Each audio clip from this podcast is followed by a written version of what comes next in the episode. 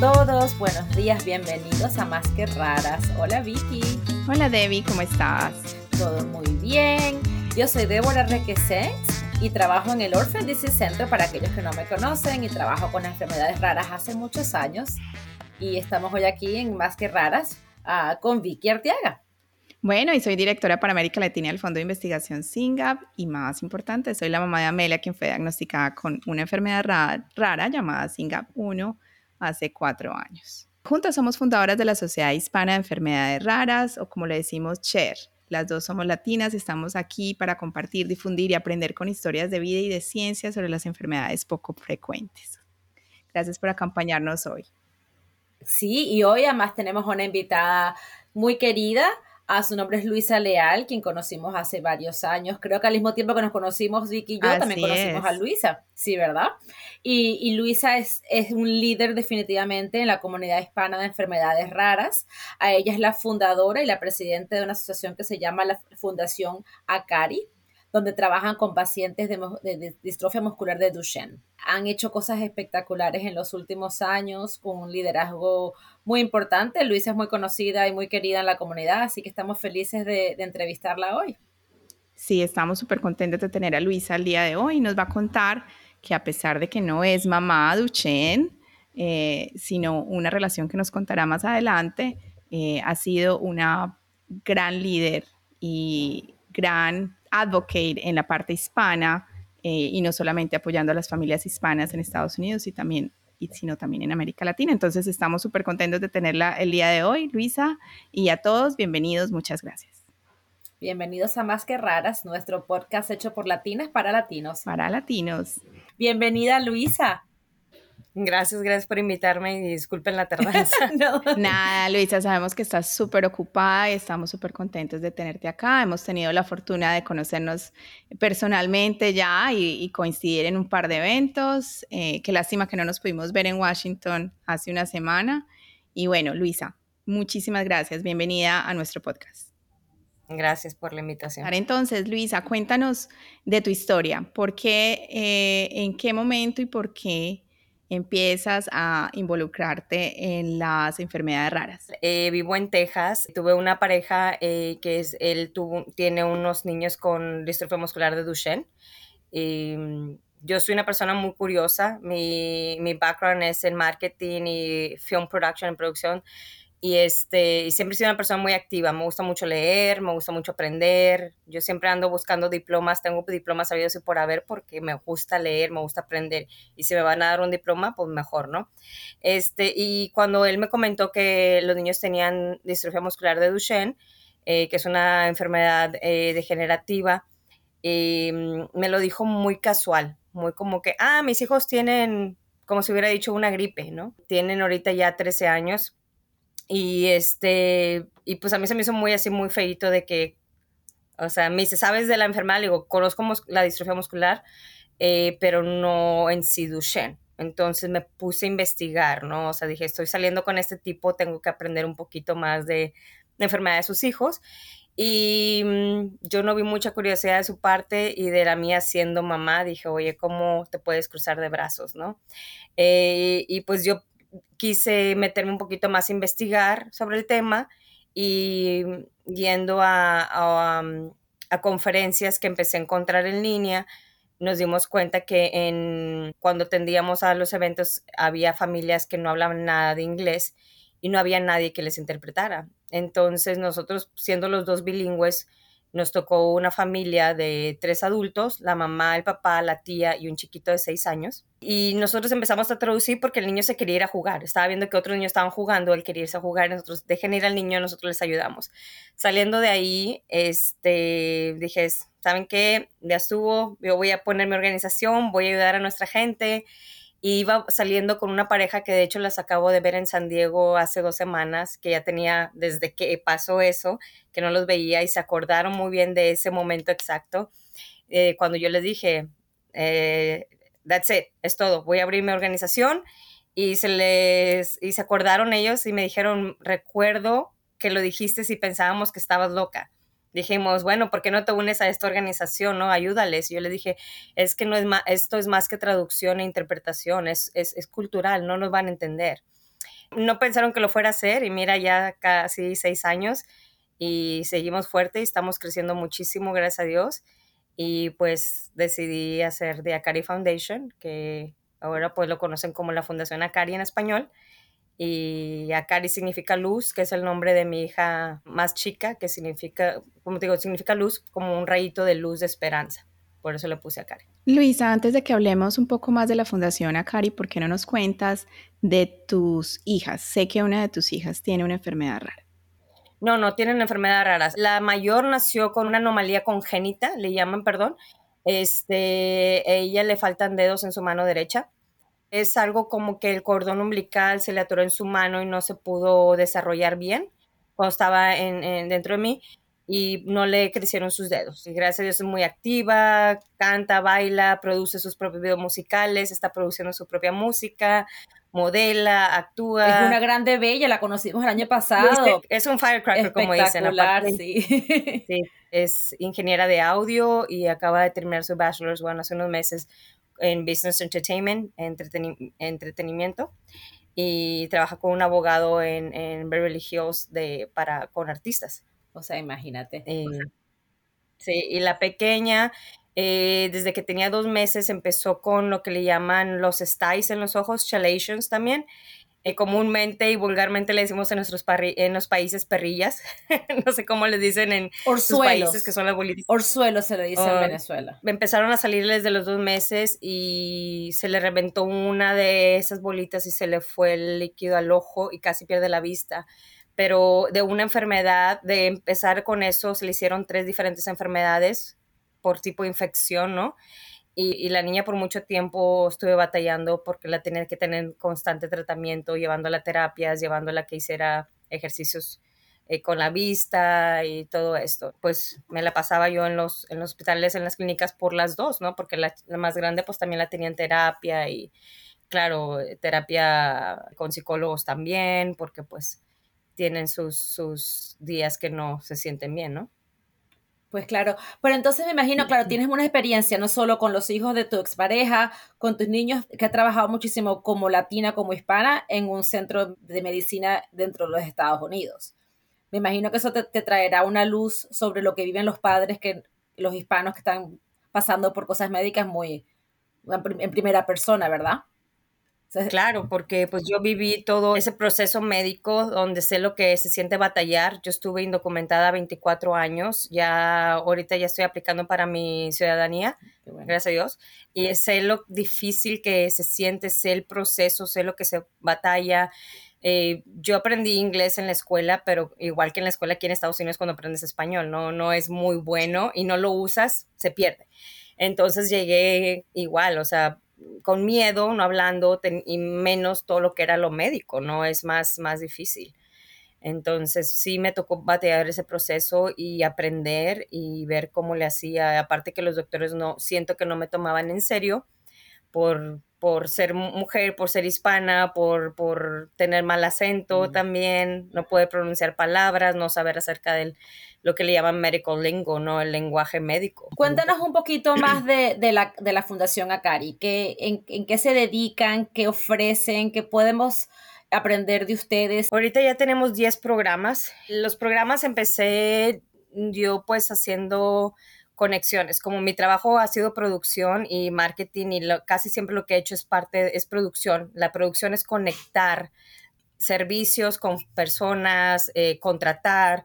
Entonces creo que eso se me hizo fácil y este, la gente me empezaba a, a, preguntar, oye, ¿no sabes dónde puedo llevar a mi hijo a buscar tratamiento? ¿Dónde puedo encontrar una silla de ruedas? ¿Dónde puedo esto, lo otro? Entonces lo que empecé a hacer es conectar primero a las familias con el programa de recursos, que es el programa más fuerte que tenemos. Eh, y empezamos con el programa educativo, donde traemos especialistas que hablan 100% español. Eh, lo que yo siempre digo es que no somos una organización bilingüe, somos una organización 100% en español. Ah, somos la única organización en Estados Unidos que se dedica al cuidado directo de la familia y lo hacemos todo al 100% en español. Muchas organizaciones me dicen, es que podemos traer un, doctor y ustedes traen un intérprete, les digo, no, no me gusta hacer eso, eh, ustedes entienden como hispanas de que se pierde en la traducción instantánea, se pueden perder cosas aparte que las personas, nosotros los hispanos tenemos un poquito un déficit de atención muy pequeño, que si estás hablando en inglés, luego me hablas en español, ya se me olvidó que estabas diciendo porque estaba poniendo atención en inglés, pero cuando tengo que poner atención al español, que es lo que, me, lo que quiero aprender, ya se me fue. Y bueno, aparte, perdón, tenemos otros programas, ahorita tenemos un fondo pequeño de ayudas que hemos estado eh, dando ayudas afuera de Estados Unidos. Ah, esta organización nos encontró y quisieron ayudarnos, apoyarnos con un fondo donde estamos comprando eh, equipo médico para nuestra comunidad. Este, hemos ayudado a gente en México, en Bolivia, en Venezuela, en Nicaragua, en Honduras, pero cosa que normalmente nosotros no hacemos porque no somos ese tipo de organización. Nos, educamos, nos dedicamos más a la educación de la enfermedad este, pero nos brindaron esto, no vamos a decir que no, ¿no? En Estados Unidos muchos tienen seguro o hay otras organizaciones que pueden ayudar aquí, entonces nuestros países necesitan más esta ayuda. Cuéntanos de cuántas familias más o menos hacen parte de Acari. De la fecha a la hora, perdón, de, de la, de empezando el año ahorita ya llevamos más de 400 familias que hemos ayudado. Eh, no tengo el número exacto del año pasado, creo que eran como 600 y algo, más aparte de todas las que entran a las, a las, a los webinarios, porque tenemos dos webinarios educativos al, mes. Eh, más aparte, una vez al mes, los sábados, eh, tenemos lo que llaman cafecito con Akari, este, que es donde se juntan las mamás a platicar nada más de lo que sea. Se trata de que sea para que se distraigan, pero siempre terminan hablando de la enfermedad, ¿verdad? Los webinarios son dos webinarios al mes. Traemos a, profesionales de la salud que tengan que ver con la enfermedad, o sea, puede ser desde psicólogos, terapeutas, eh, cardiólogos, neumólogos y de todo que tenga que ver con la enfermedad, ¿no? Eh, hemos traído también farmacéuticas, donde la farmacéutica presenta su producto y habla acerca de lo que es en sí el producto, los clinical trials, los tratamientos que existen, ¿verdad? Eh, tenemos un, una mancuerna ahí con varias organizaciones donde nosotros, la familia nos contacta buscando este, lo que los estudios clínicos y nosotros les buscamos los estudios clínicos dentro de su área. Lo más cercano que podamos, buscamos la manera de que se les pague vuelo, hotel, todo eso, junto con, con esta otra organización. Y este, ahorita ya tenemos, creo que tres o cuatro niños que sí calificaron para los estudios clínicos. Buenísimo, Luisa. Y bueno, ahora háblanos de Puerto Rico. En Puerto Rico estuvimos, ah, ya se me olvidó, creo que un poquito más de un mes. Em, nos recibieron súper, súper bien eh, las familias. Hay mucha necesidad en Puerto Rico. A mí me encanta ver TikTok, o sea, mi tiempo libre lo que hago. Y empecé a ver mucho una chica, una reportera, que hablaba de todo lo que está pasando en Puerto Rico. Y cuando yo empecé la organización, eh, algunas de las compañías que me estaban apoyando me estaban bloqueando mucho el ayudar a las personas, eh, porque yo antes de mi misión decía inmigrantes indocumentados, entonces me bloqueaban mucho, tuve que quitar esa palabra de la misión, pero claro, sigo ayudando, ¿verdad? Entonces me sentí en un momento en que yo no podía hacer mucho por nuestra comunidad dentro de Estados Unidos, me sentía atada de manos. Entonces dije, bueno, oye, Puerto Rico son hispanos, tienen seguro social, ¿verdad? Son ciudadanos y no los tratan bien, no los cuidan, no los protegen. Entonces dije, bueno, eh, creo que en Puerto Rico puedo hacer mucho. Y, y sí, ya ahorita, claro, ya cambió un poquito la, la, onda de cómo vamos a ayudar a la gente eh, indocumentada o, o, este, inmigrante, ¿verdad? Ya pudimos hacer otras cosas. estamos creciendo en Puerto Rico, ahorita ya estamos ah, aplicando para nuestra extensión, ya aplicamos para poder estar en Puerto Rico y abrir oficina en Puerto Rico. Buenísimo. Y Luisa, hablando de cultura, eh, de la diferencia, tú eres mexicana, ayudas a muchas familias inmigrantes, indocumentadas o no, también en Puerto Rico. ¿Qué diferencias encuentras desde, desde el punto de vista cultural al, ah, para esas familias? Muchas. Por favor, comparte, este es el espacio. Sí, ah, este, y es una de las cosas que yo trato de educar a las, a las farmacéuticas y a las compañías en que eh, nosotros este, venimos de todos colores, sabores y tamaños y, y, somos muy diferentes. Aunque todos hablamos el español, también el español es muy diferente dependiendo de dónde somos. Y les digo, por eso nosotros cuando decidimos hacer las traducciones, nos enfocamos en un español que es más común, que es el mexicano, ¿no? Entonces ahí sí podemos decir, hablamos español mexicano, porque es lo que más la gente más utiliza, ¿no? Y, pero nosotros en nuestro equipo tenemos gente de todos lados por lo mismo, porque a veces queremos entender lo que las familias dicen, porque aunque está en español, a veces digo, bueno, ¿qué trata de decir? No entiendo lo que dice. Sobre las culturas, diferencia cómo, cómo, cómo trabajan las diferentes culturas, pero claro, el lenguaje es, gran parte de eso. Y me imagino que la comunicación, y cuando me imagino que al trabajar también con farmacéuticas, que es muy importante, y algo que nosotros hablamos mucho del tema, es no nada más educarnos a nosotros como latinos, es educar al, resto del país en cómo trabajar con nosotros, ¿verdad? Entonces, claro, es un trabajo que va de los dos lados. Fíjate que yo creo que yo tengo una ventaja en ese aspecto a comparación de otras organizaciones porque eh, en lo que yo hacía, mis trabajos anteriores, yo trabajaba haciendo marketing para diferentes compañías y las compañías me buscaban por el simple hecho de que decían de que, bueno, es que la gente en diferentes partes de la región de Estados Unidos son muy diferentes. Entonces no sabemos cómo llegarle a la gente en Texas, a los hispanos en Texas, cómo le llegamos a la gente en California, cómo... Entonces mi, lo que yo sé hacer en, marketing me ha enseñado a cómo lidiar con ese tipo de, de, culturas en cada, en cada estado y cada país, o sea, cosa que otras organizaciones no van a, a entender a nuestra gente. Claro. Aparte que tengo, ya tengo tiempo haciendo todo eso. Y sobre todo que en estos estados hay más mexicanos, ¿no? O sea, también depende de la, de la población migrante que hay en, en, los estados y la mayoría son mexicanos, estamos hablando en Texas. Pues sí, pero también, también fíjate que, que, hace mucha diferencia entre, por ejemplo, hay mexicanos aquí en Texas, pero se maneja muy diferente a un mexicano de México, aunque bien, venimos todos de México, claro, Luego acuérdate que luego tenemos a los que nacieron aquí, son primera generación, segunda generación, tercera generación. A eso, eso te iba a preguntar sobre las generaciones. ¿Cómo, van, ¿Cómo va cambiando esa cultura dentro de las generaciones que van llegando? Porque ya pasando las generaciones, y lo escuché hace poco de una infectóloga, de un neurólogo, cuando trabajaban en Texas, eh, no podían preguntar de dónde eres porque no respondían de Texas. Respondían de Texas. Entonces la pregunta tenía que cambiar es los ancestros de dónde son. Y ahí de pronto contestaban mexicano, pero no necesariamente lo decían. Cuéntanos tú un poco de, eso que nos compartieron. Pues es este, como te digo, cada, cada generación y cada nacionalidad y cultura pues es muy diferente. Entonces, la, digo, como yo estuve haciendo todo eso, me especializaba en, en diferentes áreas de marketing, en diferentes culturas hispanas, me, me ha dado una ventaja muy grande a, otras organizaciones, ¿no? Y la cosa es nada más leer, como quien dice, read the room, leer el cuarto, leer cómo está la gente, ver, llegar a un estado y decir, bueno, vamos a hacer este tipo de promoción porque queremos o porque se hace en general por todos lados, o sea, no lo podíamos hacer así. Teníamos que primero hacer un estudio de marketing, ver cómo lo que la gente le gustaba, o sea, es, es muy, es un poquito complejo, pues. Claro. Ah, y Luisa, estaba, cuando estaba leyendo un poco sobre Karen estos días, me di cuenta que además ahora dicen que también trabajan para, para Duchenne y también otras enfermedades raras. Entonces, se están expandiendo fuera de Duchenne. Nos vamos a quedar dentro de neuromusculares. Y tenemos el apoyo de la doctora Castro que está en Dallas. Ella es neuróloga y ella es la, nuestra, ahora es la directora de los, ah, ¿cómo se llama? Head of Director de de nuestros board members, ¿verdad? De la junta este, directiva. De la junta directiva, sí, de médicos.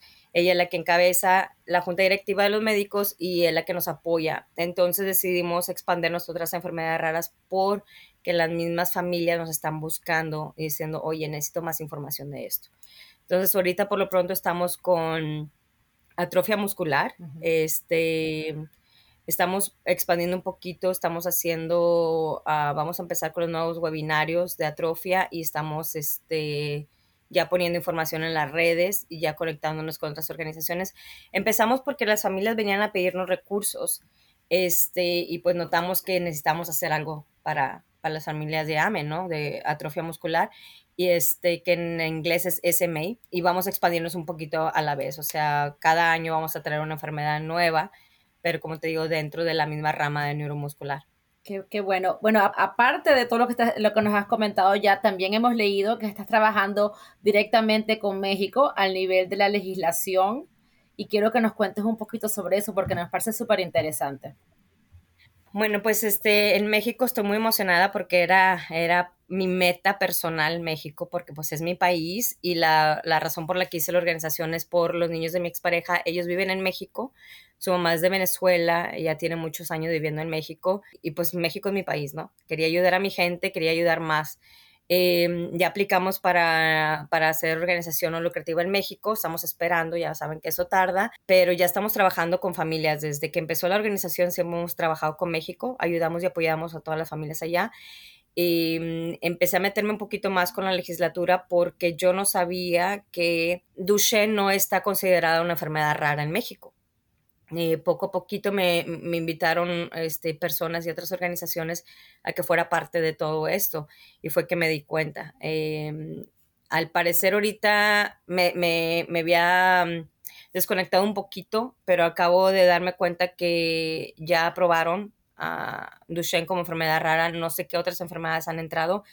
Eh, como estamos aplicando para hacer todo eso, estamos poniendo en conjunto nuestro equipo allá eh, para, para, seguir luchando. Este domingo fuimos parte de una marcha muy grande que hicieron en la Ciudad de México diferentes organizaciones. Nosotros no organizamos, nosotros nomás atendimos. Eh, no me pongo sombrero ajeno. este, pero que, que es, es, para, para que la gente sepa que... Y el eslogan era no somos raros y pues aquí estamos, ¿no? ¿Y qué, qué, intentan cambiar en la legislación? ¿Cuáles son las ideas? ¿Es algo sobre el tamizaje natal, prenatal o o algo pues, sobre... Eh, es, es, este, empezar que nada que se reconociera eh, las distrofias musculares como una enfermedad rara. Este, al momento de que se acepte como una enfermedad rara van a tener más beneficios los niños y las familias, ¿no? Este, que los acepten con, con, el Seguro Popular de México, creo que ya no se llama así, el, lo que es el, como el Medicaid de, de Estados Unidos, ¿no? Em, las aseguranzas lo, lo, puedan aprobar mejor y que se obtengan más beneficios para los niños. Eh, creo que también les dan un, cheque, algo así, em, como tipo de disability. Entonces, este, pues, pues tratar de que, de que les ponga más atención, también que haya más este acceso como rampas y se les, se les respete sus espacios de discapacitados, todo eso. ¿Qué le recomiendas? Pero siempre nos gusta hablar un poco de, de las recomendaciones. Ustedes son expertas, tú eres una experta en, como latina en las enfermedades raras, pero también en enfermedades raras en general, es realmente una experta. ¿Qué le recomiendas a las organizaciones que quieren tener más inclusividad hacia, hacia nuestra comunidad? ¿Qué pueden hacer para, para mejorar esa comunicación y esa inclusividad? Pues primero que nada, contratar gente que, que hable el idioma, porque nos llegan muchas organizaciones eh, gracias, por eso tenemos trabajo, por esas organizaciones que no tienen a nadie que hable nuestro idioma y no entienda a nuestra gente. Porque les digo, son dos cosas diferentes. Una cosa es hablar el idioma y otra que entiendas a la gente y tengan empatía, sobre todo, ¿no? Entonces, este, más que nada, que, que empiece el interno. Contraten gente que entienda la enfermedad en nuestro idioma pero luego nos quedamos sin trabajo nosotros. no, pero enfatizo, Luisa, enfatizo que realmente no se trata de traducir, se trata de entender la cultura, de hablar nuestro idioma, de hablar eh, con el tema de respeto y también poder generar esa confianza entre organización y comunidad que tanto necesitamos y carecemos algunas de las organizaciones. Y creo que por ahí totalmente eh, estoy de acuerdo, admirable tu labor, admirable todo lo que has logrado en tan pocos años, eh, ese reconocimiento como líder hispana en Estados Unidos y en Latinoamérica, de verdad, Luisa, súper eh, admirable. yo creo que con esto vamos terminando, dando por finalizada la entrevista del día de hoy. Muchísimas gracias, Luisa, por acompañarnos nuevamente. Gracias por tu, pues, tu apertura, por tu compartir tu experiencia y, también por ser parte también de Cher. Muchísimas gracias. Luisa, antes de irnos, avísanos cómo, cómo te pueden la gente comunicarse contigo, si alguien tiene una enfermedad de Duchenne y, es de la comunidad hispana, cómo, cómo te pueden contactar, cuál es la mejor manera de conseguir tus servicios. Pues nosotros tenemos nuestras páginas eh, de acarifoundation.org o la fundación acari.org.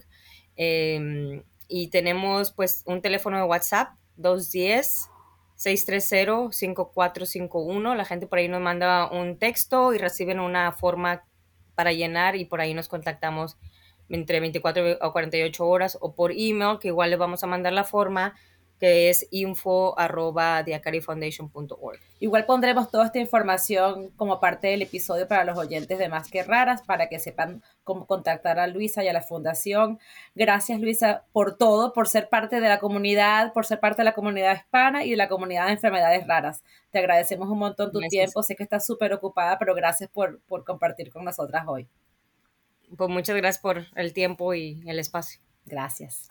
Nos vemos, yo creo que en un par de meses. en un par de meses en San Diego. Chao, Lisa, cuídate mucho. Bye bye.